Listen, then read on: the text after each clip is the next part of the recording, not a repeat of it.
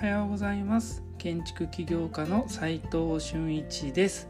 空間デザインを中心に奄美大島で古民家ホテルを運営したりコンテナ特許を取って建築を作ったり集客とデザインの研究をする飲食店デザイン研究所の運営をしています。この放送では最前線で働く建築家やインテリアデザイナーのリアルな設計現場での学びを共有していきます。実務に直結する情報を提供できるように心がけていきます。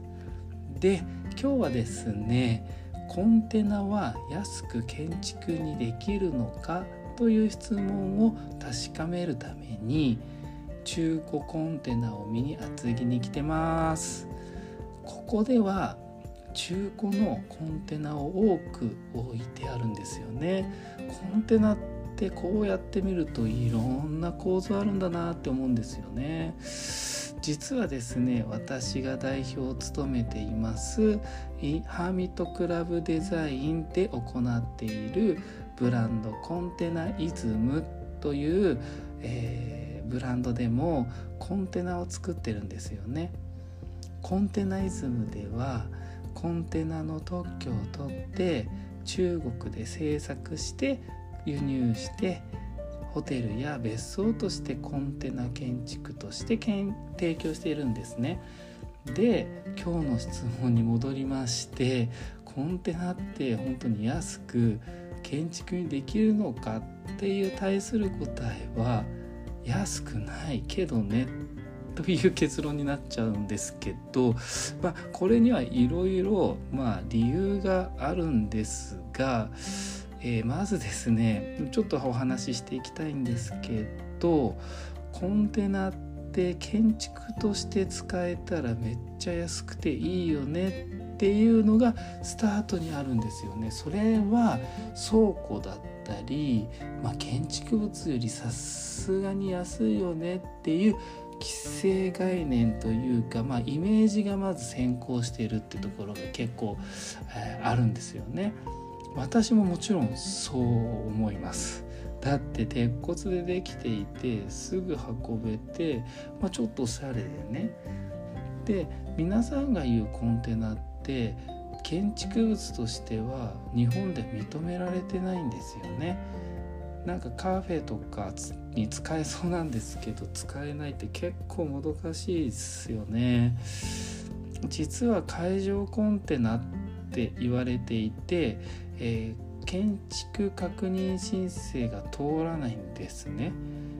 でなんか最近聞いた話では実コン規格のコンテナは通るらしいんですけど、まあ、その辺私はよくわからないんで専門家に聞いてみてください。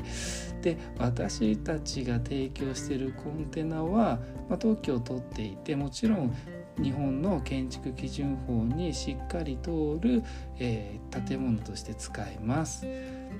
でも会長コンテナだって普通に置いて空間として使っちゃえばいいんじゃないみたいな悪魔のささやきのようなことが聞こえてきそうなんですけれども確かに空間としては使えなくないんですよね。その空間自体はねコンテナの長手をねさらに全部開けて2台こう重ねれば重ねるっていうか隣り合わせにすればとてもこう開放的でプランも作りやすくなるんですね。でもこれを実際はカフェにしたりホテルにしたくなっちゃいますよね。そうすると、えー、まあ、ホテルであれば、まあ、カフェであってもそうなんですけれどもオープンするのに営業許可書っていうのが必要ですよね。でなるとそれに必然的に消防検査の済証みたいなものを受けないといけなくなっちゃうんですね。でそうなると結局建物にしないといけなくなっちゃうんですね。そして結局建築として使うコンテナは高額になってっちゃうんですよ。なんか規制にやられてる感じしますけどね。で結論は残念ながらあんまり安くないってことなんですけれども僕感覚値で感覚値としてのイメージとしては木造建築と重量鉄骨造の真ん中ぐらいのコスト感覚なんじゃないかなって気はしてます。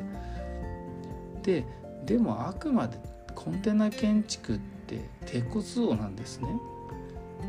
建築として資産価値としてはあるし開放的な空間を作りやすいので全部が全部ダメってわけでもないんです。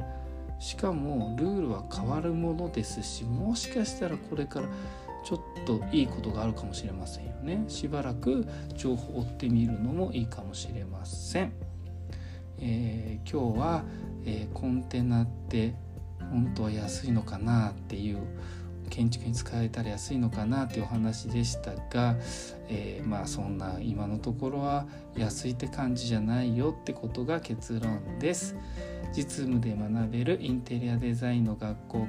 隠れ家では最前線で働く建築家やインテリアデザイナーのリアルな設計現場での学びを LINE グループで毎日共有しています。今日の話で疑問に思ったり実際やり方を知りたい方は一度覗いてみてくださいそれでは今日しかない大切な時間を全力で楽しみましょう建築起業家の斉藤俊一でした。ではまた。